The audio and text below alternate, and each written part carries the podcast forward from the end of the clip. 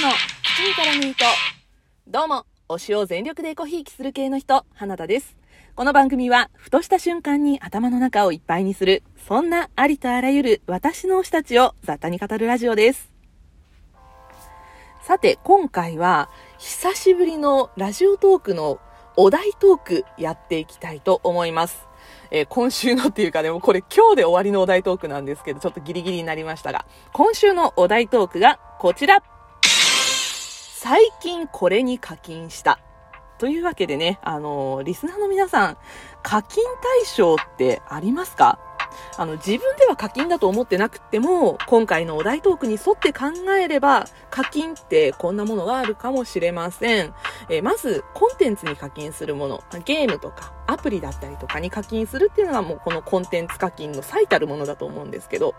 まあ、今一番課金しやすいですよね、こういうコンテンツ課金って。ね、あの、私もね、今、サブスク4つ契約をしてるんですけど、以前のトークでね、お話ししたことがあるんですが、これサブスクに課金するのも、ある意味コンテンツ課金なんじゃないかなと思います。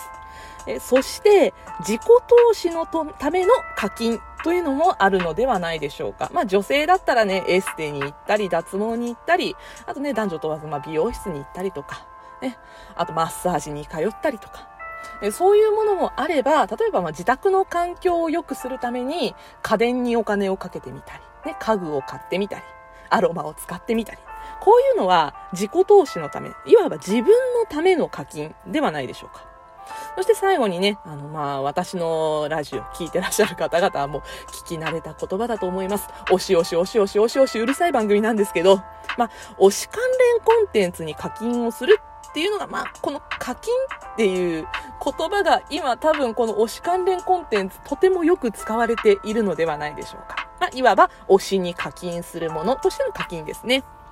で、私が現在このお話をしているラジオトークというアプリも、あの、課金要素があります。あの、コインというものを買えるんですね。あの、毎日100コインは無料でもらえるんですけど、まあ、それ以外にコインを使いたい場合は課金をするという手があります。で、この課金をしたコイン何に使えるかというと、えー、私が現在お話をしているこの配信用のトーク、それと、えー、ライブ配信でトーカーさんに向けてギフトを送ることができます。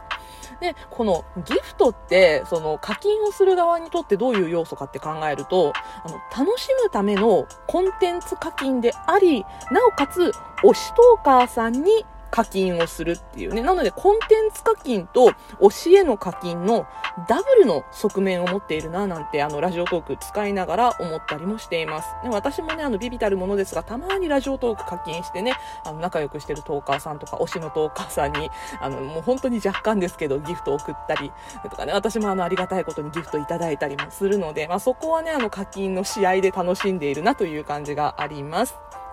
さて、私のまあ、あの、俳優オタクとしての課金活動については、今年の2021年一発目の配信、ハッシュタグ100、映像俳優オタクの推し活とそれに伴う課金について考えてみたという回で詳しくお話をしていますけれども、今回ですね、まあ、あの、最近これに課金したということで、まあ、本当にごく最近、ここそうですね、2ヶ月ぐらい。だから今年に入ってからぐらいで課金をしたものについて、いくつかありますのでお話をしていきたいと思います。えー、まあ、題名をつけるとするならば、こんな感じでしょうか。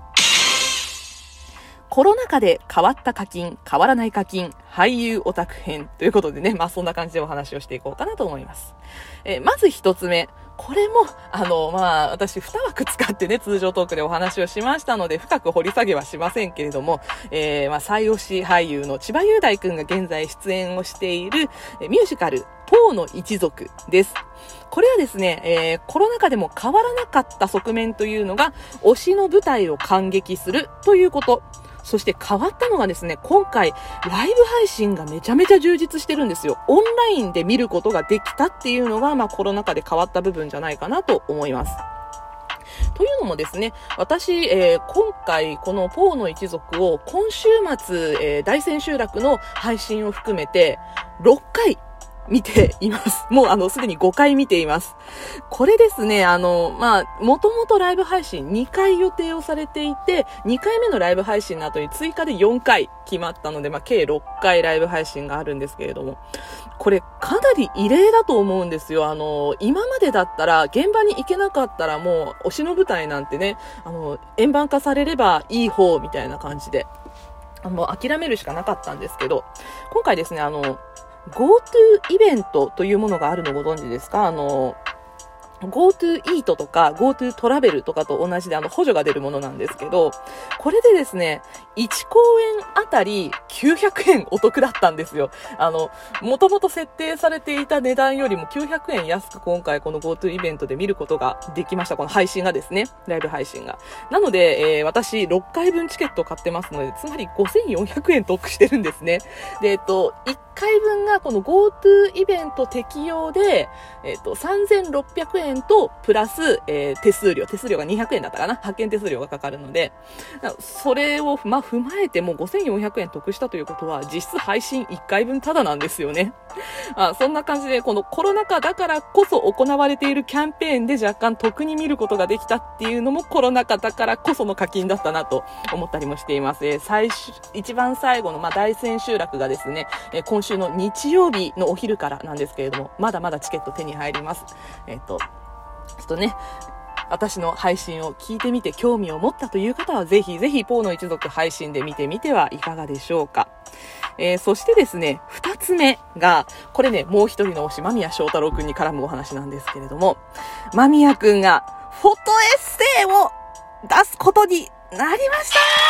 ったーもうね、あの、写真集が4年前に出てるので、まあ、今回ね、フォトエッセイということで、プラスアクトという雑誌で連載をしている直筆の連載があるんですけど、色というね、色をテーマにした連載がありまして、これがですね、あの、この直筆のエッセイと、プラス取り下ろしの、えー、写真を含めたフォトエッセイとして出版をされることが決まりました。書籍化ですね。これ、あの、まあ、コロナ禍でも変わらなかったという部分が推しの出版物が出るというところ。そして、えー、コロナ禍で変わったというところがですね、これ、あの、お渡し会以前、この推しの出版物の話どこかでしてるんですけど、あの、今回はこのフォトエッセイという形ですが、写真集が出たりとか、あとあの、千葉くんの時はね、カレンダーが出たりすると、お渡し会というものがあってね、1冊買うと何々、2冊買うと何々、3冊買うと何々みたいなね、あの、特典がついている、まあ、本人に会えるお渡し会っていうのがありまして、ね、あの、今回ですね、その、まあ、コロナ禍なのでお渡し会とかないのかなって思ってたら、あの、東名阪エリアではあるそうなんですね。東京と大阪と名古屋では実際に会える、お渡しではないのかな、個別トーク会という形で開催されることが決まってるんですが、まあね、今のご時世ちょっとね、都会には行けないじゃないですか。私、九州に住んでるので、今回福岡もないので、ああ、会えないかなと思ってたら、なんとね、オンラインのお渡し会というか、オンラインの、えー、トーク会というのが、個別トーク会というのが開催されることが決まりました。でね、これね、どういう風に手に入れられるかというと、まあ、あの、決まったところで本を買ってくださいっていう感じなんですけどね、HM、HMV&Books オンラインというところで、えこの間宮くんの色という書籍を買うと、えー、抽選で400名にオンライン個別トーク会に参加できる権利が当たるというね、あの、そういう風な仕組みになっています。なので、私この HMV&Books オンラインで、とりあえず一冊買いました。もう、あの、一冊にかけました。本当ね、複数買いしたいところだったんですけど。で、これなんで一冊しか買わなかったかっていうと、えー、あの、いろんなところで今回特典がありまして、まずね、間宮くんのあの、ファンクラブ、間宮翔太郎モバイルでは、本人の直筆サイン入りと、で、えっ、ー、と、未公開カットポストカードと生写真2枚が、あとおまけでつくという。で、まあ、定価、2700円プラス税なんですけど、その定価でまあ買えるっていうね。なので、サイン本を買うために1冊。それと、その HMV&Books オンラインで、個別トーク会の、まあ、招待券を得るために一冊。で、それとね、あと、あの、セブンネットで未公開カットポストカード別カットがつくそうで、それがね、私ちょっと気に入った写真だったので一冊買いました。で、あと本当は、あの、ワニブックスのスペシャルエディションとか、楽天ブックスとかでも未公開カットポストカードがついたり、サイン入りが買えたりとかしたので、まだ複数買いしたかったんですけど、いろいろ考えた結果、今回は3冊に留めておくことにしましたとか言いながら、そのうちもしかしたら楽天ブックスで買ってるかもしれません。私を止めてください。あね、そんな感じでね、コロナ禍だけど、お渡し会とかにも参加できるというね、まあそんな特典があるっていうのは、やっぱりこの今の情勢を考えて、運営さん側がいろいろ考えてくれた結果じゃないかなと思います。そして最後に、もう一つ課金したものがあります。これは私の、まあ、俳優オタクとしての日常生活に絡むものなんですけれども、あの、自宅での映像作品、視聴環境も私とても大事にしています。で、えっと、まあ、日頃過ごしているリビングと、あと、寝室に1台ずつテレビとレコーダーを置いているんですが、あの、寝室のものがね、もうちょっと10年選手だったたのと、あと特にね、コロナ禍に入ってからやっぱり稼働頻度が家にいる時間が長かったので、寝室のテレビも結構酷使していたので、まあちょっとね、そろそろ変えようかなと思ってたのもあって、今年に入って思い切って新調しました。というわけでね、寝室のテレビとレコーダーを買いました。これ、やっぱりね、私あの、新しいと映像も綺麗だし、